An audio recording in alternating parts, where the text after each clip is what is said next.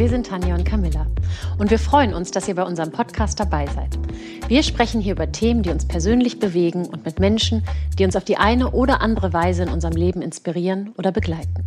So, herzlich willkommen, liebe Marina, liebe Claudia. Wir freuen uns sehr, heute mit euch einen Talk zu machen und zwar den Moms Talk zum Weltfrühgeborenen-Tag. Das ist äh, ein ganz wichtiger Tag und wir wollen zusammen mit unserem Partner Waterwipes ähm, den Tag zum Anlass nehmen, über das Thema zu sprechen, den Betroffenen einfach auch Mut machen, äh, dieses, äh, dieses Thema wirklich mal ein bisschen anders zu beleuchten, Aufmerksamkeit zu geben und Frühgeborenen und ihren Eltern damit einfach zu unterstützen. Und äh, es ist ein heikles Thema. Wir freuen uns sehr, heute mit der Früh Frühchen-Zwillingsmama Marina zu sprechen. Ganz herzlich willkommen. Und mit der Waterwipes Hebamme und auch Expertin Claudia Purzer. Claudia, wir haben dich ja schon in diversen Talks gehabt. Du bist ja äh, bei uns gern gesehener Gast. Marina, herzlich willkommen. Wir haben, ähm, wir haben Fragen vorbereitet. Saskia und ich sind auch beide Frühchen-Mamas. Also wir sitzen alle in einem Boot. Wir wissen, äh, was es heißt. Und wir äh, sind ganz erstaunt und ganz baff, dass du hier wirklich sitzt, denn deine Kleinen sind erst drei Monate jetzt. Drei Monate alt, ja. Drei Monate alt, genau. Und äh, ich glaube, Saskia, ich weiß nicht, wie es dir ging, aber mit drei Monaten wäre ich noch nicht mal ins Telefon gegangen. Also von daher großartig, dass du da bist. Ganz herzlichen Dank. Und damit übergebe ich auch gleich an Saskia mit der ersten Frage. Ja, super gern. Also ich freue mich sehr. Äh, Claudia, du bist ja auch die Hebamme von Marina. Das vielleicht sollten wir auch noch einmal sagen gewesen. Ne? Ich glaube, ihr habt wahrscheinlich die Betreuung beendet.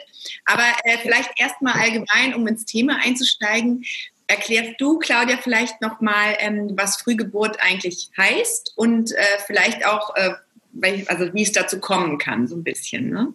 Ja, also Frühge von Frühgeburt spricht man, wenn Kinder vor der 37. Schwangerschaftswoche geboren werden. Also 40 Wochen ist man ja normalerweise schwanger im Durchschnitt und vor der 37. spricht man von Frühchen. Allerdings teilt sich das in drei Kategorien auf, in frühe Frühchen, mittlere quasi und ähm, mäßige Frühchen. Ähm, und die frühen Frühchen, das sind Kinder, die unter 1000 Gramm wiegen und vor der 28. Schwangerschaftswoche geboren sind. Die haben natürlich andere ähm, Begleiterscheinungen, Probleme und auch Anpassungsstörungen häufig wie ein Kind, das vielleicht in der 36. Woche geboren wurde. Ähm, es kann, es gibt einige Faktoren oder viele Faktoren, die dazu führen können, ähm, zu Frühgeburtlichkeit, dass Babys einfach früher auf die Welt kommen, wie die Natur das gedacht hatte. Es kann von der Mutter abhängen und vom Kind. Ähm, starkes Übergewicht, starkes Untergewicht, sehr, die, höhere, also man, zeigt, man, verzeichnet eine Zahl von Zuwachs ähm, von Frühchen bei älteren Mamas, aber auch bei Frauen, die unter 20 Jahre sind über 35 in dem Fall. Ähm, die Plazenta kann geschwächt sein, eine Plazenta-Insuffizienz kann vorliegen. Also Krankheiten, Infektionen können Frühgeburtlichkeit auslösen. Mehrlinge, also wenn man mehr wie ein Baby im Bauch hat, ähm, kann zu Frühgeburt führen. Aber auch kindliche Faktoren können ähm, zu einer Frühgeburt führen, wie ähm, äh, Chromosomenanomalien, Krankheiten vom Kind. Also da gibt es einen ganzen Haufen Gründe, warum ein Baby sich früher auf die Welt macht. Jetzt wissen wir ja alle, also alle, die schwanger werden, wissen ja einfach auch, wie wichtig es ist, dass Babys möglichst lange im Bauch der Mama bleiben. Mhm. Manchmal deutet sich ja so eine Frühgeburt auch an und das bringt ja auch ganz viel Ängste mit sich, Claudia. Das wirst du ja auch ähm, erleben. Und wie findet man denn trotzdem so als Mutter äh, eine, eine Kraft und eine Zuversicht? Wie kann man das trotzdem erhalten? Hast du da Tipps, wie man damit am besten umgehen kann? Ja, ich denke, wenn eine Frau, eine, eine werdende Mutter die Diagnose bekommt, dass ihr Kind vielleicht früher auf die Welt kommt, ähm, man fällt erstmal in so eine Art Schockzustand. Ich denke, wenn ihr alle drei das auch mitgemacht habt, wisst ihr, dieses, dieses ähm, man ist eigentlich erstmal sprachlos, fassungslos und wirklich in einer Schocksituation. Und dann ist es so, dass Frauen oder auch Paare, also natürlich die Partner auch, ähm, richtige Phasen der Trauer durchmachen in, in so einem Moment, wenn man weiß, mein Kind kommt früher auf die Welt oder, ähm, also manche wissen es ja schon einige Wochen vorher, diese ungewisse Zeit des Bangens und Wartens und irgendwann kommt der Tag X oder andere Frauen trifft es wie aus heiterem Himmel, wie ein Blitzschlag und es ist ein Blasensprung und das Baby kommt auf die Welt. ähm, da, das ist einfach ein wahnsinniges Gefühlschaos. Die Frauen haben ambivalente Gefühle, also ganz gemischte Gefühle, ähm, aber eine große Hilflosigkeit, Fassungslosigkeit und dann auch häufig ähm, Ängste, große Ängste und ein schlechtes Gewissen. Warum konnte ich mein Baby nicht austragen bis zum Termin? Was hätte ich anders machen können? Habe ich mich falsch verhalten? Und ähm, also das ist eine ganz breite Palette an, an Gefühlen. Ich, es sind, das habe ich vorhin noch vergessen, auch häufig Frauen, die rauchen oder auch Alkohol vielleicht konsumieren, ähm, die im Suchtverhalten sind, gibt es auch, ähm, die dann auch nochmal natürlich ein schlechtes Gewissen dabei haben und sagen, oh Gott, ich habe das meinem Kind angetan, wie kann ich damit umgehen und so. Und auch, warum ich, warum, ich. Also Wut. Und ähm, und all diese Gefühle muss man für sich als, als Frau in so einer Situation auch erstmal sortieren. Ähm, wenn dann noch Geschwisterkinder vielleicht da sind, die Versorgung zu Hause muss gewährleistet werden. Da hat man ja auch wieder Ängste, dass, äh, dass da alles läuft ähm, und gut läuft und das Geschwisterchen versorgt ist. Ähm, da aufzufangen, ist, glaube ich, im ersten Moment wichtig, da zu sein, anzubieten, äh, zuzuhören, den Familien, dem, dem Paar auch so viel Information wie möglich zu geben, wenn sie es möchten, ähm, weil auch Wissenschaft wieder Sicherheit und ähm, ja, sie nicht alleine zu lassen. Weil andere Menschen, die uns umgeben, sind oft so stumm und so fassungslos auch in so einem Moment und die ziehen sich dann oft eher zurück, wenn schlimme oder traurige Dinge im Leben passieren. Ähm, aber manchmal wäre man ganz froh vielleicht, dass man weiß, okay, ähm, das ist schwer für, für alle so eine Situation, auch so eine Situation mit einer Familie zu ertragen oder zu tragen. Also wenn es jetzt ganz frühe Frühchen sind auch, ähm, einfach mal nur da zu sein, in Arm zu nehmen und Hilfe anzubieten und den Rücken frei zu halten. Ich glaube, das ist am Anfang mal das Wichtigste, was man tun kann. Ja, und wahrscheinlich ja auch, äh, dass man einfach merkt, man ist nicht allein. Ne? Also mhm. dieses darüber sprechen. Und das ist ja auch, was wir jetzt genau hier äh, damit erreichen wollen, dass man sich eben nicht allein fühlt, sondern vielleicht so ein bisschen aufgefangen. Ähm, Marina, jetzt wollten wir mal äh, von dir ein bisschen hören, wie ist deine Geschichte so oder wie deine Geschichte war äh, war bei dir denn zum Beispiel das so, dass sich das angekündigt hat? Und ähm, ich glaube, geboren sind deine Kinder 33,6 letztendlich, die Zwillinge, ne? Ja. Ähm, ja, hat sie sich angekündigt? Wie ging es dir denn damit dann in diesem Verlauf, wenn es so war? Und eigentlich auch erstmal, wie geht es dir eigentlich heute? Erstmal herzlichen Dank für die Einladung. Ähm, freut mich sehr, ähm, dass ich daran teilnehmen darf und meine Geschichte erzählen kann. Ähm, also genau, äh, meine Zwillingsjungs sind jetzt dreieinhalb Monate alt ähm, und ähm, ja, es hatte sich ab der circa 28. Woche abgezeichnet, dass sie ähm, nicht bis zum errechneten Termin drin bleiben werden. Ähm, es ist so, äh, dass die Plazenta irgendwann ähm, nicht mehr gut gearbeitet hat und dadurch ähm, durch die Untersuchungen hat sich dann gezeigt, ähm, es werden leider Frühchen. Äh, wir haben dann aber versucht, es so weit wie möglich hinauszuzögern, weil man ja doch sagt, jeder Tag im Bauch ist ein Geschenk. Und ähm, ja, tatsächlich haben wir es dann äh, doch knapp sechs Wochen äh, geschafft, noch hinauszuzögern, ähm, dass äh, die Jungs drin geblieben sind. Also bei mir war es so, dass einfach die äh, Plazenta nicht mehr so gearbeitet hat. Das heißt, ein Zwilling war mangelversorgt, äh, war schmächtiger als sein Bruder und ähm, dadurch die ständige Überwachung auch. Das heißt, du warst dann ja auch im Krankenhaus, ne? Sehr früh schon und hast dann stationär die Zeit verbracht. Genau, also es war so, dass ich dann tatsächlich auch vier Wochen vor der ähm, Entbindung im Krankenhaus zwar alle zwei Tage ähm, spezielle Untersuchungen hatte, ob es den Jungs gut geht oder nicht. Ähm, jeden Tag, ähm, zweimal am Tag CTG noch zusätzlich. Ähm, also eine ständige Überwachung, ähm, ob es den zwei auch gut geht.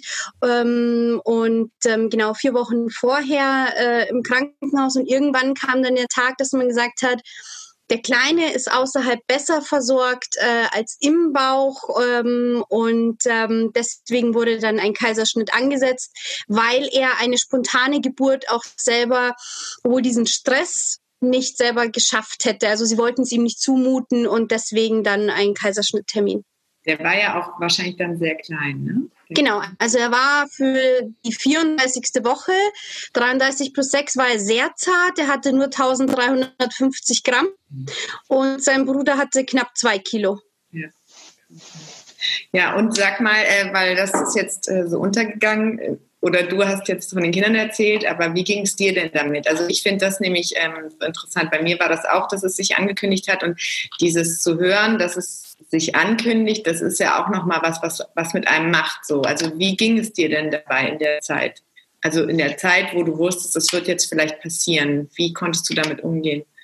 Also es ist eine psychische Belastung, auch wenn man von allen Ärzten hört, es ist die beste Entscheidung, äh, wenn man sie nicht mehr drin behält. Aber psychisch will man als Mutter einfach, dass dieses Kind im Bauch bleibt.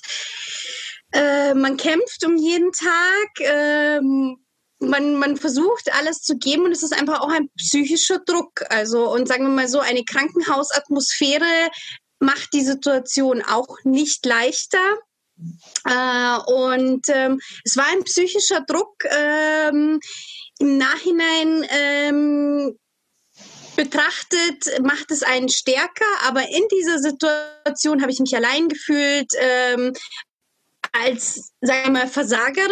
Man ist, man ist keine Versagerin, aber trotzdem ähm, hätte man sich die ganze Situation anders gewünscht. Ja, und dann, also kommt ja bei dir noch hinzu, ne, du hattest dann ja ein Kind zu Hause, warst aber stationär und du konntest wahrscheinlich Corona-bedingt nicht besucht werden. Kann das, kommt das? Genau, ich war äh, leider, also das war Mitte Juni ähm, zu Corona-Zeiten im Krankenhaus und äh, durfte meinen äh, Sohn in der Zeit nicht sehen. Äh, und das ist auch eine harte Zeit äh, für mich gewesen, für ihn gewesen, wenn man dann nur telefoniert und ähm, einem Dreijährigen zu erklären, ähm, warum man jetzt im Krankenhaus ist. Ähm, schwierig für ihn zu akzeptieren und ähm, für mich natürlich auch nicht einfach. Und es sind viele Tränen geflossen. Ja. Ähm, ähm, man macht sich in der Schwangerschaft Sorgen und danach äh, hört es natürlich auch nicht auf. Ähm, aber es war keine einfache Zeit, ja, definitiv. Genau, weil das ist ja auch so, ne? Also das ist wahrscheinlich ja so gewesen, du hast dann Sorge schon vorher gehabt, hast dann noch die Sorge gehabt um deinen anderen Sohn, der sozusagen ja auf dich verzichtet, was dir vielleicht ja auch nicht nur vermisst ihn ja nicht nur, sondern du wachst ja wahrscheinlich ja auch ein bisschen dann um ihn Sorgen, ne? dass er dann zu kurz kommt mit seinen drei Jahren, glaube ich, war er. Ne? Genau. Aber ähm, dann kommt ja die Frühgeburt und dann ist es ja auch ähm, noch nicht alles so ganz sorgenfrei gewesen, oder doch bei dir? Also erzähl mal. Und dann ging es erst richtig los mit den Sorgen. Also das war vorher, war das eigentlich so im Rückblick äh, nichts, äh, weil dann fing es erst an. Also man hat diesen Kaiserschnitt, die Babys sind auf einmal da. Ähm, und ähm, wurden eben auf die Intensivstation gebracht. Man sieht seine eigenen Kinder ähm, an Maschinen, kann sie nicht in den Arm nehmen. Das ist auch keine richtige schöne, also es ist keine schöne Situation, das wünscht sich keiner so, das wünscht man auch niemandem. Ähm, das ist eine psychische Belastung und ähm, da war es dann so, dass man im Krankenhaus durch ein psychologisches Team aufgefangen wurde. Also es wurde jemand zur Seite gestellt, ähm, mit dem man dann auch sprechen konnte, die Ängste äußern oder auch einfach weinen. Ähm, und ähm, ja, diesen, diesen Druck, den man ja doch hat und diese Sorgen, was bringt die Zukunft, ähm, dass man da äh, jemanden, einen Partner an seiner Seite hat. Ja, das glaube ich dir. Das diese diese äh, psychologische Unterstützung, darüber hatten wir ja auch im Vorgespräch viel gesprochen. Ich muss ganz ehrlich sagen, dass mir die zum Beispiel, ich weiß nicht, wie es dir ging, Saskia, total gefehlt hat. Die war gar nicht da. Und das wäre tatsächlich ja. etwas gewesen, was mich unheimlich gut aufgefangen hätte, weil genau wie Claudia es am Anfang erzählt hat, man hat Schuldgefühle. Also egal, ob man daran schuld war oder da, egal, ob man jetzt was getan hat oder nicht, die Schuldgefühle sind ja da. Du kannst ja nichts dafür, dass dein Körper so ist, wie er ist. Ich konnte nichts dafür, dass plötzlich ein Blasensprung äh, passiert ist und zack, das Kind war da. Ne? Weiß bis heute keiner warum. Aber das sind alles so Sachen, man hat ja trotzdem diese Schuld, weil man ja immer denkt, ja, aber es ist ja mein Körper, der versagt hat oder ich bin ja versagt oder habe ich vielleicht was falsch gemacht oder hätte ich nicht da doch das nicht gegessen oder da doch das so. Und ich finde das ganz toll, diese psychologische Geschichte, die Unterstützung. Ich glaube, das ist tatsächlich, hängt das immer sehr von Bundesland, Bundesland ab, oder Claudia? Das ist ja nicht überall so ja. gegeben. Also leider ist es so, das ist regional unterschiedlich geregelt. Und ähm, diese psychosozialen Dienste durch Psychologen, die einfach die auf den Intensivstationen mitbegleiten und die Gespräche auch schon, wenn es jetzt nicht per Blasensprung sofort ein Baby kommt, sondern äh, man eben noch ein bisschen Zeit hat, auch schon vorher ähm, Gespräche anbieten den Eltern. Ähm, das bringt unerhört viel einfach später auch und um mit der Situation irgendwie leichter umzugehen. Schwer ist es trotzdem für, für alle Eltern, für jede Mama, ganz klar. Aber ähm, die Möglichkeit zu haben, wirklich ähm, mit jemand Professionellen zu sprechen, äh, ja, das ist leider nicht überall gegeben. Ich hoffe, dass es dass es so kommt, bald überall gleich gut, eine gute Versorgung ist. Ähm, in anderen Kliniken oder in anderen ähm, Bundesländern ist es manchmal auch so, dass man die Möglichkeit hat, mit einer Seelsorge zu sprechen. Das sind dann Theologen, die auch geschult sind, ähm, für so psychologische Gespräche oder psychologische Gespräche zu führen, auch egal welche Konfession man hat. Die machen das auch gut und sehr liebevoll. Mhm. Ähm, aber manchmal hat man wirklich das Gefühl, es geht unter, was die Mama gerade fühlt. Und das haben wir noch gar nicht so richtig, äh, noch nicht angesprochen. Wir haben noch Zeit, aber ähm, die Frau befindet sich im Wochenbett. Ja. Also ähm, eine sowieso schon extreme Ausnahmesituation für jede Frau, ähm, hormonell gesehen, aber auch der Körper verändert sich wieder. Und ähm, man braucht eigentlich da Gesprächsmöglichkeiten und vielleicht auch nicht nur die Familie, sondern auch jemand Neutralen, wie einen Psychologen oder einen Theologen, ähm, der die Gespräche anbietet, wo man einfach ganz frei mal weinen kann, sich fallen lassen kann und ähm, ja, mal ohne schlechtes Gewissen auch mal wütend sein kann oder so. Das ist natürlich, hält man sich da wahrscheinlich bei den eigenen Familien dann auch zurück mit seinen Gefühlen, weil man die ja auch irgendwie wieder schützen möchte, den eigenen Partner oder wie auch immer. Aber ja, ich finde auch, das gehört eigentlich bundesweit geregelt. Bin ich absolut dabei. Ja, weil ähm, wenn wir jetzt gerade dabei sind bei dem Thema, es ist ja auch dieses Wochenbettthema, man hat dann vielleicht eine Hebamme, so äh, wie Marina jetzt dich hatte für die Zeit, aber solange sie stationär in der Neonatologie ist, kannst du ja auch nicht ins Krankenhaus und sie betreuen. Und ich sehe immer, dass äh, die Hebammen, also die machen ja halt so einen tollen Job, wirklich, weil, also nicht nur, weil sie einfach Frauen bei der Geburt vorher nachher unterstützen, sondern ich finde, dass Hebammen halt die schauen immer auf das Ganze. Die schauen halt nicht nur auf das Physische oder das Psychische, sondern beides. Und das ist eigentlich in dem Moment so wichtig, gerade weil man vielleicht zu der Hebamme ja auch schon eine emotionale Bindung aufbauen konnte oder sich einfach kennenlernen konnte vorab. Und es wäre so wichtig in dem Moment, dass man eigentlich ähm, ich dann als, also ja. oder eine Hebamme dann als Betreuung hat, weil ich, ähm, ähm, also so, ich habe ja jetzt beruflich damit auch schon viel zu tun gehabt, wie viel, was Hebammen dann doch alles für Frauen machen und das ist so toll, wie sehr sie eben auch auf die Psyche gucken und gucken, wie geht es der Mutter eben wirklich und das ist eigentlich ja auch ein bisschen ein Problem, dass du dann nicht an diese Frauen rankommst. Ne? Also Körper, Geist und Seele gehört ganz fest zusammen und ähm, immer in der Medizin und für uns Frauen, uns Frauen gegenüber sowieso. Ja, mit der Marina jetzt, wir haben halt telefoniert, aber natürlich kann ich sie nicht und konnte ich sie damals nicht so auffangen, wie ich das selber auch gerne gemacht hätte. Wenn, dann haben wir natürlich wieder wir sagen, ein gutes System, aber man könnte natürlich alles noch besser machen, ähm, wenn möglich wäre, dass wir die Frauen dann auch in der Klinik besuchen ähm, und es nicht quasi ein Ehrenamt mehr oder weniger wäre, äh, wäre es uns auch leichter, ähm, da zu begleiten. Und dann wäre vielleicht auch gar nicht wäre es gar nicht so schlimm, wenn nicht so viele Psychologen dann zur Verfügung stehen, weil wir unseren Mädels dann auch äh, in dem Moment persönlich, ja, unsere Frauen persönlich begleiten können, klar. Ja, und ähm, Marina, wie war das bei dir dann so? Also dieses, äh, diese Situation und das Wochenbett, also wie, wie war das für dich, dass also du konntest ja nicht mit Marina reden, du hast, hast du die Hilfe wirklich in Anspruch genommen, die du dann hattest, also von der psychologischen Seite im Wochenbett auf der Station noch? Also faktisch hatte ich kein Wochenbett, mhm. sagen wir es mal so, wie man sich so vorstellt. Äh, man kuschelt zu Hause mit seinem Baby, ähm, kommt an, lernt sich kennen, beschnuppert sich. Ach, genießt einfach diese dieses ja schöne diese schöne Anfangszeit und äh, meine Anfangszeit bestand aus äh, Maschinen piepen Gespräch mit der ähm, ich durfte mein Kind in den Arm nehmen ähm, mit Kabeln um sie rum. Also es war einfach ein emotionaler Ausnahmezustand. Man ist einfach, man funktioniert nur noch. Ähm, und das war sehr schwierig und deswegen war ich sehr dankbar für, für das psychologische Team, das mir zur Seite stand. Ähm, ich konnte meine Ängste, meine Sorgen äußern. Ähm, man selber hat mit sich zu kämpfen, man macht sich Sorgen um die Zukunft der eigenen Kinder, wird alles gut, äh, man lebt sozusagen von Tag zu Tag, dass es besser wird.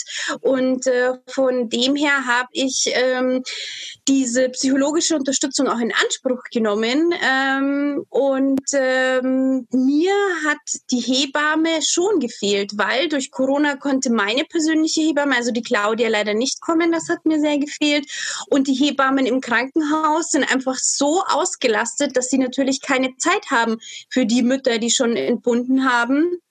Und ähm, das ist natürlich ähm, auch ein, ein ja, schwieriges Thema. Ja. Hm.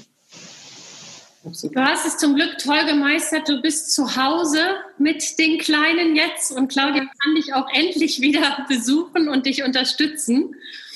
Das ist natürlich großartig. Ich kenne jetzt ähm, tatsächlich Claudia, meine Frage an dich. Ich kenne einige frühgeborene Kinder und auch darunter tatsächlich auch Frühgeborene, die jetzt unter, also vor der 30. Schwangerschaftswoche geboren wurden.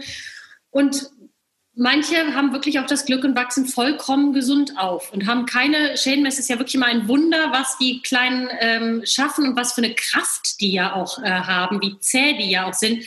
Aber trotzdem nochmal die Frage an dich, welche gesundheitlichen Risiken können frühgeborene Kinder trotzdem haben und mit welche Folgen treffen sie verhäuft? Ja, also das Hauptproblem ist eigentlich immer die Unreife der Organe. Das ist uns am meisten Sorgen macht bei den Kleinen. Da mal ganz vorneweg die Lunge und das Gehirn.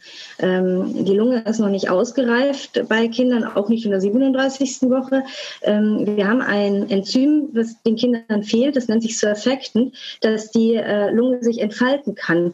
Und wenn dieses Surfactant noch fehlt, ähm, dann ähm, können die Kinder ein Atemnotsyndrom entwickeln also das ist eine ganz schwere Komplikation, die wir nicht haben wollen. Es kann auch zum Aussetzen von Atmung kommen, also Apnoe nennen wir das, ähm, durch Krampfanfälle, durch Hirnhautentzündung. Die Kinder sind infektanfälliger, eben auch für Sepsis und ähm, die Haut ist noch wahnsinnig empfindlich. Sie können eine Entzuckerung, äh, Unterzuckerung kriegen, nicht ent, ähm, also äh, in die Hypoglykämie fallen. Der Magen-Darm-Trakt ist noch unreif. Das heißt, die Ernährung ist immer ein großes Problem. Und ähm, ja, es ist ein Riesenwunder, wie viele Kinder da wirklich sich ähm, durchkämpfen mit ihren Familien zusammen und dann sich ganz normal entwickeln. Aber man muss auch sagen, ähm, es kann schon bis acht Jahre auch dauern, bis kleine Kinder das aufgeholt haben, wenn sie zu früh geboren wurden. Ähm, also die ganz frühen jetzt. Ähm, manche behalten leider auch Krankheiten oder Behinderungen dann also, aber, äh, aber sehr, sehr hoher Prozentsatz der Kinder wurschtelt sich durch diese schreckliche Zeit und entwickelt sich dann auch gut. Und ähm, alle Kinder oder viele der Kinder, die um, ja, bis zur 37., also im zweiten Drittel äh, und dritten Drittel der Frühgeburtlichkeit geboren wurden, ähm, holen es sogar schon innerhalb der ersten zwei bis drei Lebensjahre nach. Ja. Also, aber klar, ähm, Blutflussprobleme, Herzschwächen. Also ähm, es gibt einfach unglaublich viele Erkrankungen, die diese Kinder leider auch haben können. Und unsere größte Sorge ist aber eigentlich immer die Atmung oder die Lungengeschichte und auch ähm, eben die Hirnentwicklung. Mhm. Also ähm, unabhängig davon, wie früh jetzt die Kinder kommen, ist es ja auf jeden Fall so, dass sie immer nicht diese 40 Wochen Chance hatten, geborgen so zu wachsen und sind dadurch ja nicht nur unreifer, sondern auch früher diesen, also einfach der Umwelteinflüssen ausgeliefert. Ähm, was ich jetzt auch viel gehört habe, so dass es daran dann oft liegt, dass Kinder dann auch so ein bisschen, also wenn sie dann von der Nähe nach Hause dürfen, dass sie dann auch so ein bisschen noch Anpassungsprobleme haben und auch vielleicht noch ein bisschen sensibler auf Umwelteinflüsse reagieren. Wie würdet, also würdest du das, Claudia, erstmal medizinisch vielleicht einmal erklären oder bestätigen und vielleicht auch Rena zu erzählen, wie du das empfunden hast? Du hast ja auch einen Vergleich zu einem reif oder fast reif geborenen Kind. Ähm, ja, also ähm, natürlich, die Kinder, die sind oft wochenlang ähm, im, in der Neugeborenen-Intensivstation, da sind ständig Geräusche, ähm, es sind, äh, sind ständig Menschen, es ist heller, das Licht ist da und dann kommen sie ähm, nach Hause. Ähm, da ist es still, da ist es nachts dunkel und die Kinder, die müssen sich erstmal an diese neue Situation auch gewöhnen. Die Neonatologien sind in der Regel auch wärmer wir haben ja immer diese Empfehlung 17 bis 19 Grad Raumlufttemperatur. Ähm, äh, in den Neonatologien ist es wärmer, sie haben Wärmebettchen und so weiter, ähm, Körpertemperatur aufrechterhalten und sowas. Ähm, ist für die Kinder schon eine große Umstellung. Für die Eltern genauso wie für die Kinder. Die Eltern sind es gewöhnt, dass sie Listen führen, dass sie die Windeln wiegen, dass sie schauen, wie ist die Ausschaltung, was geht rein, was geht raus, wie ist die Temperatur. Ihr habt das alle mitgemacht. Ihr wisst, äh, man funktioniert, wie die, wie die Marina gesagt hat, in der Zeit einfach auch. Ähm, und wenn die Kinder nach Hause kommen, ist man plötzlich auch selber verantwortlich dafür, ähm, sein Kind zu lesen. Es ist keine Schwester in der Nähe, ähm, wo man ja auch vielleicht schon ein gutes Vertrauensverhältnis aufgebaut hat, die einem auch hilft und sagt, ja, probier doch jetzt mal das und das und man muss selber ausprobieren. Jetzt bei Zwillingen sogar noch im Doppelpack, weil die dann auch noch unterschiedlich, äh, also unterschiedliche Bedürfnisse in dem Moment haben, zu unterschiedlichen Uhrzeiten.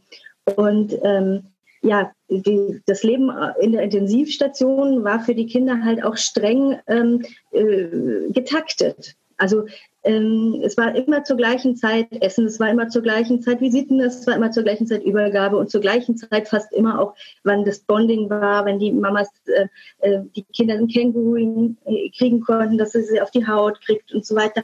Das war eigentlich alles immer sehr, sehr, sehr getaktet. Und plötzlich ähm, muss man jetzt seinen eigenen Rhythmus finden und das ist für die Kinder wirklich auch erstmal eine Anpassung. Das kompensieren sie oft dadurch, dass sie mehr weinen, unruhiger sind und eben auch das gerne nachts machen. Und da müssen wir uns dann als, äh, als Begleitende beziehungsweise die Mütter und Väter dann auch darauf einstellen, ähm, dass es ein bisschen unruhiger wird am Anfang. Ja. Oder was sagst du, Marina? Ja. es ist einfach ein Kontrastprogramm, ähm, so kann man es eigentlich sagen. Also Klinik ist einfach sagen wir mal, natürlich ist es warm auf der Neonatologie, aber es ist ähm, vom Emotionalen einfach kühl. Ähm, das heißt, alles ist getaktet. Äh, es kommt die Schwester, der Arzt, es wird geprüft, die Maschinen sind da. Ähm, man, man kämpft um jedes Gramm, was man äh, am, ans Kind bekommt, sage ich mal, oder äh, aufs Kind. Und es ist einfach, ähm, ja, eine schwierige Zeit und ähm, man, man funktioniert ähm, ähm, wir waren jetzt eine längere Zeit im Krankenhaus und ähm, ich, für alle Beteiligten ist es keine einfache Situation. Und dann kommt man nach Hause und muss sich auch erstmal finden. Ähm, ein ganz anderer Ablauf. Äh, man hat diese Uhrzeiten nicht mehr, diese Kontrollen. Ähm, ja, es ist einfach was anderes. Und bei den, bei den ähm, Jungs war es jetzt zum Beispiel auch so, die hatten eine ähm, sehr empfindliche Haut, auch beide. Ähm, wir hatten dann ähm, speziell äh, für die beiden äh, auch ähm, Feuchttücher besorgt, die jetzt für die ähm, geholfen haben, also von den Water Wipes, die wir empfehlen können, gerade ähm, bei Babys. Ähm, 99,9 Prozent Wasser. Ähm, das hat uns natürlich auch sehr geholfen, ähm, weil sie im Krankenhaus öfters einen wunden Po hatten, auch wenn wir wirklich äh, sehr oft die Windeln gewechselt haben und, und umgezogen.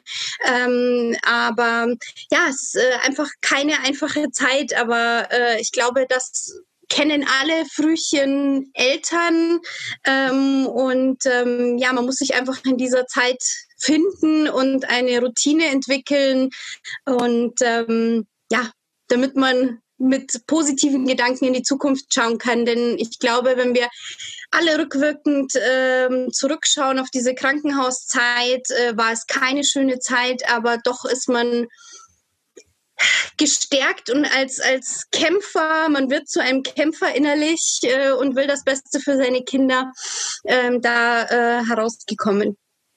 Genau, also ich habe das auch so empfunden, aber ich habe ähm, immer das auch so gesehen, es einfach so schwer und so ungewiss und so beängstigend und auch psychisch ja doch beeinträchtigend diese Zeit ist. Es ist halt die Zeit, in der dann deine Kinder geboren werden und das ist ja nichts, also es ist ja trotzdem irgendwie die schönste Zeit, weil deine Kinder werden halt geboren. Ne? Also ich, ich kann, also ich habe total in diesem Zwiegespül Gefühl gelebt, weil ich äh, genau das immer mir bewusst war und diese ganzen Faktoren dich ja auch verunsichern. Also einmal, dass du da sein musst. Du musst da auf der Neo noch sein. Weißt du, allein das macht dir das ja schon klar. Und es ist, ja, wenn man dann auch nicht genug glaube ich, dort sprechen kann, halt zusätzlich verunsichernd. Aber bevor wir vielleicht nochmal auf diese Unsicherheiten eingehen, ähm, dieses Thema mit der wunden oder mit der sensiblen Haut, das ist ja wirklich auch ein Thema. Also es gibt ja so ein paar Sachen, jetzt äh, die Anpassungsprobleme hatten wir ja auch so ein bisschen, dass sie sensibler psychisch sind, die Kinder, aber mhm. es gibt ja auch Sachen, äh, Claudia bestimmt, die generell bei Frühchen eher zu beachten sind, wenn man dann nach Hause kommt aus der, also im Krankenhaus eigentlich auch schon, aber da wird man ja noch ein bisschen mehr sozusagen eingeführt von den ähm, Schwestern und Hebammen. Aber dass man dann zu Hause sich das halt, ähm, also dass man zu Hause bestmöglich mit den Kindern umgeht und vielleicht das sich auch wirklich dann bestmöglich, aber auch so einfach wie möglich macht, gerade wenn man ja auch noch ähm, Zwillinge hat und noch ein weiteres Kind, dann sind ja alle möglichen Tipps willkommen. Was kannst du denn da geben? Ja, also die Hauptpflege ist das eine. Die Marina hat es ja schon gesagt, ich bin ja auch eine Freundin der Water Vibes, sonst würde ja das Bärchen da hinten nicht sitzen, wenn ich nicht da hundertprozentig hinter stehen würde. Ähm, alles, was die Situation erleichtert, was die Handgriffe erleichtert, ist, ist gut. Aber die Haut ist einfach sowieso noch so deutlich empfindlicher, noch mal viel dünner wie bei einem normalen Säugling. Das Hautmikrobiom ist sowieso noch eigentlich so gut wie nicht vorhanden. Dann sind die Kinder auf Intensivstationen. Da sind Keime, da sind andere Keime und Erreger ähm, auch in Krankenhäusern immer. Manche Kinder entwickeln dann auch kleine oder auch größere, aber kleine Infektionen, Infektionen der Haut. Dann werden sie mit Desinfektionsmitteln gewaschen, ähm, wo man sowieso keinen Säureschutzmantel hat und ähm, macht man das bisschen, was da ist, dann vielleicht auch, äh, nimmt man damit noch weg. Und ähm, wenn sie einigermaßen über den Berg sind, kommen sie ja nach Hause und dann haben wir sie daheim. Und da wollen wir natürlich das Allerbeste, auch dass sie das nachholen können und ähm, ja, dass sie ihren eigenen ja, Schutz dann aufbauen können, wenn wir jetzt allein über die Haut sprechen. Dass die Eltern die Kinder viel auf die Haut nehmen, also auch dann zu Hause, möglichst ohne Kleidung äh, oder nur eine kleine Windel, weil sie sind ja doch noch ein bisschen undicht in dem Alter, ähm, äh, auf die Haut nehmen, ein warmes, eine warme Decke und sich auch diese schöne Bonding-Zeit, die man vielleicht ähm, ja auch vermisst, dass man sie, der man ja auch beraubt wurde in gewisser Weise, ähm, dass man sich die zurückholen kann. Und Gleichzeitig gibt man dem Kind seine guten Keime rüber, ähm, die dann beim Kind wachsen können. Äh, Papa genauso, wenn's, äh, wenn er da ist, der Partner. Also äh, beide Eltern sollten das machen. Ähm, möglichst keine chemischen Zusätze, auch nicht in, irgendwie ins Badewasser geben.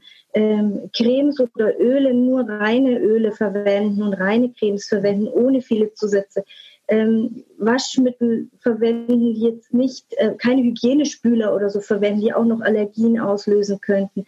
Ähm, bei der Kleidung würde ich darauf achten, dass man Naturprodukte anzieht, besonders eben die Bodies, was auf der Haut pur ist.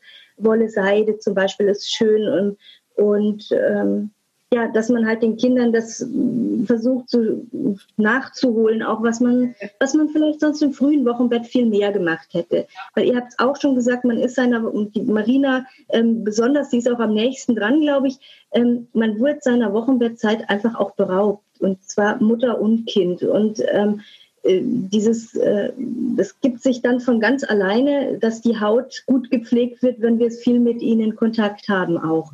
Also äh, so wenig wie möglich, wie immer halt, so pur wie möglich die, die Zusätze, die wir verwenden, ähm, die Popo nur sauber machen mit Wasser, wenn sie mal wund sind, mit Schwarztee oder eben mit den Water Wipes, da kann man nichts falsch machen, aber es ist ja noch so viel mehr wie nur die Intimpflege. Und ähm, ganz viel auch sein Bauchgefühl dann entscheiden lassen. Ähm, mach, man macht instinktiv so unglaublich viel richtig, immer. Ja, und das, das kann ich immer wieder bei jedem Talk gerne sagen, weil ich einfach der Meinung bin, Eltern wissen, was gut ist für ihre Kinder und wir spüren das, was die brauchen in dem Moment. Und da ist dieser Hautkontakt was ganz Wichtiges. Und ähm, da machen wir das eigentlich schon von unseren Instinkten her richtig. Ja, ich glaube auch, dass es, ich finde auch schön, dass du dieses Thema Bonding ansprichst, weil das ist ja auch für ganz viele, die mit Neo-Intensiv und Frühgeburt nichts zu tun haben, ist das dann ein Begriff und die Vorstellung, dass dann im Krankenhaus man die Babys hier auf der Brust hat. Ich glaube, das hat so ein Bild, haben viele vor sich auch beim Thema Frühgeburt. Und ich finde schön, dass du auch noch ansprichst, dass das eben nicht nur diese Gefühlsebene hat, sondern auch wirklich ja auch einen Zweck für die, für die Hautbildung. Und ich finde, es bestätigt auch so schön, was du gerade gesagt hast zum Thema Instinkte, weil es ist ja, Marina, ich weiß es halt auch noch genau, man will nichts, als man will diese Babys aus diesem Bett bei sich haben. Und das ist ja dieser krasse Instinkt, der genau nur das will. Und äh, wir hören ja auch von dir, es ist, hat ja diverse Gründe, warum das so gut ist. Und es ist eben genau unser Instinkt, der uns das sagt. Ne? Absolut. Mhm. Marina, äh, mal abgesehen davon, dass du Zwillinge hast, was ja sowieso schon ein, also man hat ja nur zwei Hände. Du hast ja auch noch ein drittes Kind zu Hause.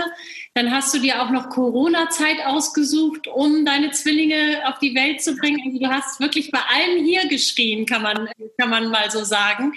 Ähm, jetzt würde mich aber noch mal interessieren, wie schaffst du das jetzt alles, wo du zu Hause bist? Also du bist jetzt zu Hause, das ist natürlich mit Sicherheit schon mal schön, weil das Piepen der Neo äh, ist jetzt nicht mehr da, aber wie machst du das gerade? Weil du drei hast und dein älterer Sohn ist, wenn ich das richtig im Kopf habe, drei Jahre alt.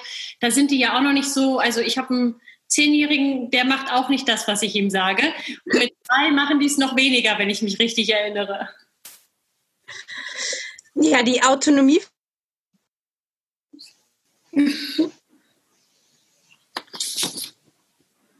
das ist eine Herausforderung. Der vielen, ja, also ich glaube, ähm, also sich nicht davor scheuen, ähm, ja, auch diese Hilfe suchen oder auch eben einfach annehmen, wenn sie angeboten wird. Und, und ähm, diese Unterstützung tut gut, auch wenn sie ähm, ja, emotional ähm, ist, dass man sagt, okay, man, man äh, wird äh, gestärkt mit den Worten, dass man sagt, du schaffst das, du machst das gut.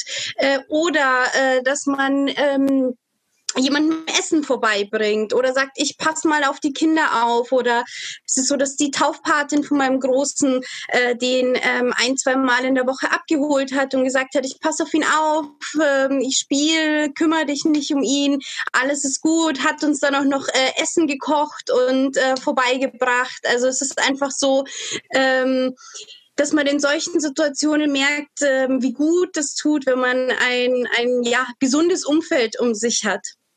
Ja. Damit man eben auch für die Babys da sein kann und äh, ihnen die Unterstützung geben kann, die sie brauchen. Ja. Ich glaube tatsächlich also, ja dieser Spruch, ne, es braucht ein Dorf, um ein Kind großzuziehen. Das ist wahrscheinlich, wenn man einfach Zwillinge und noch ein drittes zu Hause hat. Saskia, du hattest ja die gleiche Konstellation bei dir zu Hause.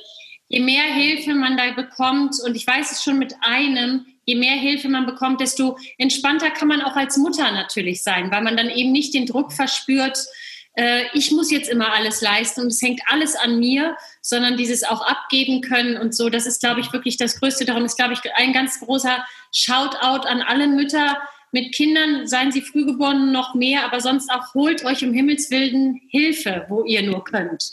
Oder Marina, was sagst du dazu? Definitiv. Äh, lasst euch unterstützen, lasst euch bekochen, redet über das Thema. Ähm, also mir hat das wirklich geholfen, dass ich mich auch darüber unterhalten konnte, meine Ängste, Sorgen äußern konnte.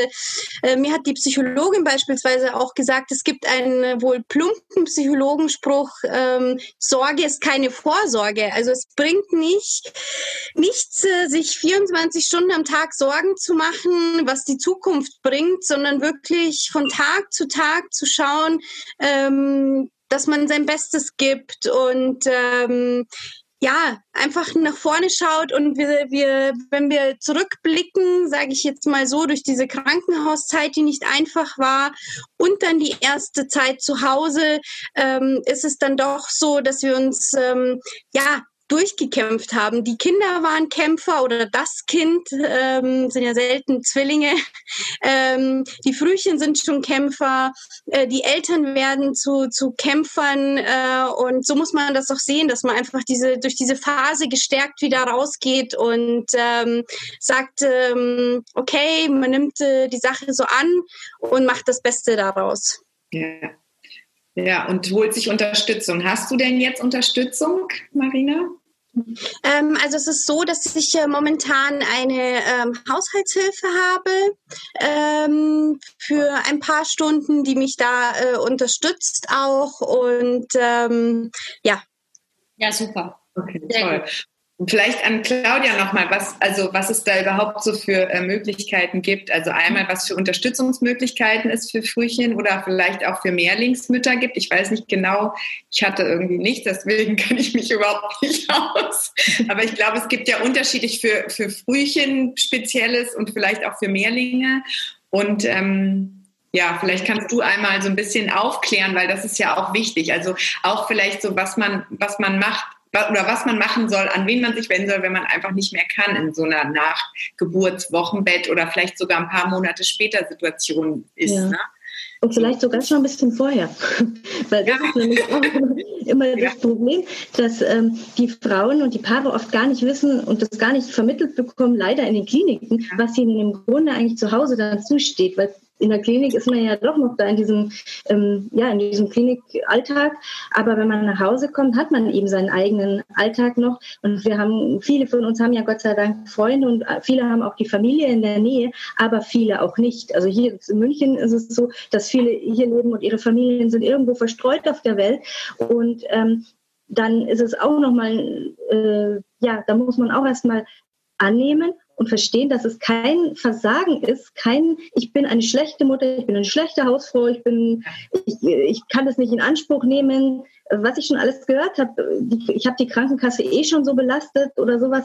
Dir steht jetzt aber eine Haushaltshilfe zu und bitte nimm sie an. Man kriegt also zum Beispiel eine Haushaltshilfe, wenn die Kinder krank sind, zu früh geboren sind oder es ein Geschwisterchen noch gibt oder Mehrlinge, äh, wenn die Mutter noch nicht fit ist. Ähm, diese Anträge, die kann man, äh, kann man sich im Internet runterladen und das auch, ähm, also das, die kriegt man ganz leicht. Äh, man kann ähm, familienentlastende Dienste mit einschalten, ähm, häusliche Kinderkrankenpflege, das heißt, dass Kinderkrankenschwestern einen auch noch zu Hause besuchen kommen, das kostet nichts ähm, und helfen auch nochmal, klären nochmal Fragen. Die kommen meistens bei uns jetzt in München. Das ist auch schon wieder so was Regionales, aber ist unterschiedlich geregelt. Aber ähm, da würde ich mich auf jeden Fall informieren ähm, dass äh, der psychosoziale Dienst und die Frühförderung da mitarbeiten. Also dass auch jemand von einer Frühförderstelle kommt und schaut, ist denn die Entwicklung vom Kind auch später noch so von der Motorik, von ähm, äh, entwickelt sich das Kind dann jetzt auch zeitgerecht, das frühgeborene Kind. Ähm, ebenso häusliche Pflegehilfen. Es gibt Ehrenämter, wie zum Beispiel Welcome, ähm, wie Krankcome geschrieben, Welcome. Ähm, das sind ältere Damen, die nach Hause kommen und praktisch sowas machen wie eine Leihoma als Ehrenamt. Ganz tolle Frauen, die unterstützen die Mütter ähm, in der Versorgung von den Geschwisterchen, wenn sie es aus dem Kindergarten abholen oder gehen mit zu Arztuntersuchungen. Uns natürlich die Hebammenhilfe, die kann äh, aufgestockt werden beziehungsweise wir können auch länger kommen, ähm, ganz un, unproblematisch. Wir brauchen mal nur einen Attest vom Arzt, aber das ist wirklich kein Act, ähm, dass wir die Frauen einfach länger begleiten können. Ähm, Es, äh, es, gibt die frühen Hilfen zum Beispiel, die kann man mit ein, äh, einbinden. Das auch, da kriegt man sofort Hilfe, wenn, äh, wenn man noch länger dann Begleitung braucht. Ähm, Therapiekosten wird übernommen, Pflegegeld wird übernommen und was ich auf jeden Fall nicht vergessen möchte, ist A, dass Physiotherapeuten auch oft nach Hause kommen, dass man für Physio dann nicht irgendwo hinfahren muss mit den Kindern, sondern ähm, dass man die auch zu Hause kriegen kann und dass es spezielle Mutter-Kind oder Mutter-Vater-Kind-Kuren für Frühchen oder für Zwillings- oder Mehrlingseltern gibt ähm, über das Müttergenesungswerk und es gibt eine Pflicht, äh, es gibt einen, einen Anspruch auf, ähm, also eine Verpflichtung der Krankenkassen, einen Anspruch auf Kuren, wenn die Familien vielleicht doch äh, durch diese ganze Zeit, die so anstrengend war, noch nicht ganz wieder so auf die Füße kommen. Und die, das darf man und soll man auch in Anspruch nehmen. Und auch wenn vielleicht Anträge erstmal abgelehnt werden, einfach möchte ich sagen, den langen Atem behalten, uns nochmal einreichen, weil es steht euch zu und es steht den, den Paaren zu und es tut einfach gut, ähm, sich da einfach dann das rauszupicken, äh, was für einen in dem Moment gut ist. Genau was die Marina sagt, sich helfen lassen, das Dorf in Anspruch nehmen, ob es jetzt das eigene Dorf ist oder ob, ob man jetzt die Hilfe dann von außen nimmt. Ähm, nicht alleine, man ist nicht alleine, man muss es nicht alleine machen. Also ähm, die Kinderärzte, die, äh, das Jugendamt, wir Hebammen, wir helfen und wir geben gerne Kontaktadressen weiter. Ja? Ganz für die Mädchen den du noch, entschuldige Claudia, den du noch gesagt hast, dass du die Väter auch mit einbezogen hast. Ich glaube, neben der Tatsache, dass wir die Mütter mehr das ähm, unterstützen müssen, werden ja die Väter auch außer Acht gelassen. Ja, die liegen nicht im Wochenbett, das äh, stimmt natürlich, und die haben auch nicht körperlich das durchgemacht, was, was wir Frauen oder wir Mütter durchmachen. Aber psychologisch gesehen sind die natürlich auch ähm, total mit involviert und äh, ja, tragen ja auch ihr Päckchen. Natürlich. Und sie wollen ja immer stark sein. Sie wollen uns Frauen ja unterstützen. Sie wollen ihre Frauen unterstützen. Sie sehen ja, dass die Frau dann in dem Moment natürlich auch mit der Ernährung oft, mit dem stillen Pumpen und so weiter, ähm, die meiste Last in dem Moment trägt, auch emotional oft. Aber ähm, durch diese Stärke, die die Männer da oft äh, ja, zeigen, äh, es sind auch Seelen und die haben auch, wie du sagst, ihr Päckchen zu tragen und möchten vielleicht auch sprechen und dürfen auch mitweinen und, und mhm. Äh, das Ganze verarbeiten. Und das ist mhm. völlig in Ordnung. Also, dass das, äh, wir, wir haben Gott sei Dank nicht mehr so viele so Machos. Gott sei Dank, ja, die, die neuen Männer, ähm, die sind toll. Die sind, das ist eine Einheit, diese Familie und ähm, ja. der Partner gehört dazu.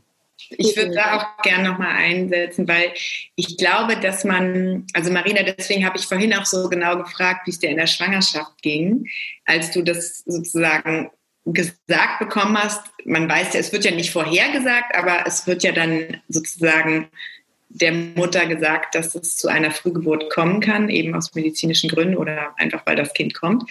Aber ähm, ich glaube, dass die Frauen, Claudia, die sind in der Schwangerschaft hormonell natürlich auch geschützt. Ne?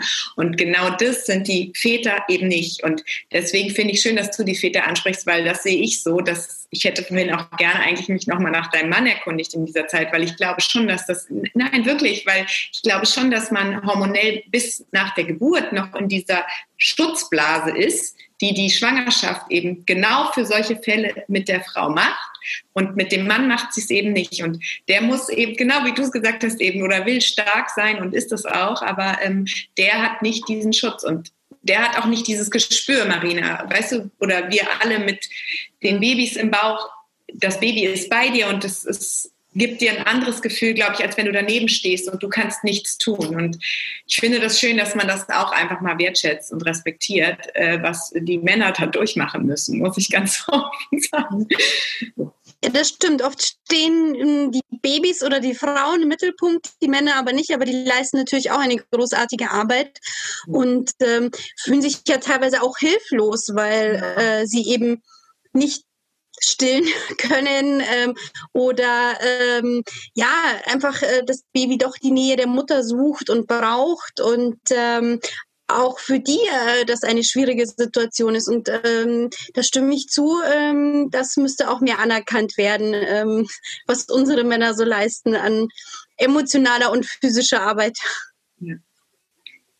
Ich glaube, das ist ein, äh, wir haben hier ein sehr schönes äh, Schlusswort äh, gefunden, weil wir, äh, glaube ich, äh, den Punkt getroffen haben, nach mehr Hilfe fragen, mehr Wertschätzung allen Beteiligten geben, den Müttern, den Vätern, auch den Kindern für das, was die da kämpfen. Und ähm, wir leben gerade in sehr, sehr komplizierten Zeiten und sehr herausfordernden Zeiten noch mit Corona dazu on top zu möglichen Frühgeburten oder schwierigen Schwangerschaften. Und darum war uns das ganz wichtig, an diesem, diesem Tag des Frühgeborenen auch so eine Aufmerksamkeit zu geben, gerade in diesen Zeiten, wir danken ganz herzlich Waterwipes für den Support und dass auch denen es so ein Anliegen ist, auf dieses Thema so Aufmerksamkeit äh, zu bringen. Das ist ganz großartig. Ähm, wir danken dir, Marina, sehr, dass du uns Zeit geschenkt hast, eine Stunde hier im Gespräch mit vielen Vorgesprächen. Ganz, ganz herzlichen Dank und alles, alles Gute an deine kleine Familie. Ihr werdet das mit Sicherheit wuppen, so was du für eine Kraft ausstrahlst. Da habe ich überhaupt keine, gar keine Sorge. Ganz herzlichen Dank an dich, Claudia, für deine immer tollen ähm, Tipps und äh, deine große Empathie für uns Mütter. Das ist ganz wunderbar. Und äh, ganz generell ganz herzlichen Dank an alle Hebammen, weil ähm, für diese Wahnsinnsarbeit, die ihr leistet, dafür finden wir Mütter sowieso gar keine Worte und es wird zu selten gesehen. Und gerade in Corona-Zeiten ist es noch schwieriger als sonst. Ganz, ganz herzlichen Dank. Wir wüssten nicht, was wir ohne euch tun würden. Und danke euch sehr für diesen Talk. War sehr schön, danke. Danke. Ich wollte mich auch noch mal bedanken. Ähm, und Saskia und Tanja, man sieht ja an euch beiden das beste Beispiel. Äh, es ist äh, eine schwere Zeit gewesen, aber eure Jungs sind jetzt auch schon ähm, größer und ähm, man kann doch sagen, es wird besser mit der Zeit und es wird alles gut und man kämpft sich durch diese Zeit und ja, wir schaffen das. So ja, sollte man das, denke ich, annehmen. Auf jeden Fall. Meiner zerschießt mir gerade im Flur die Bilderrahmen von der Wand. Also ich kann nur sagen, es wird besser. Oder auch. Alles wird besser. ist halt anders? In diesem Sinne, ganz herzlichen Dank an euch. Alles, alles Gute, Marina. Vielen Dank. Dankeschön. Mach's gut, gell? Ciao, tschüss.